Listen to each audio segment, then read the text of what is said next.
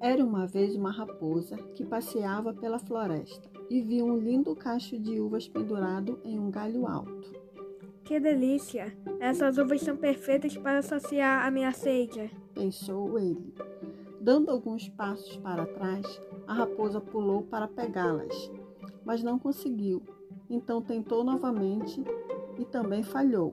Foi aí que a raposa percebeu que não conseguiria pegar as uvas, então disse: Essas uvas devem ser azedas mesmo. E foi embora dali.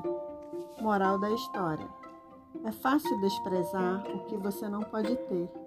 É preciso saber lidar com os sentimentos e entender que nada vem fácil sem um trabalho duro.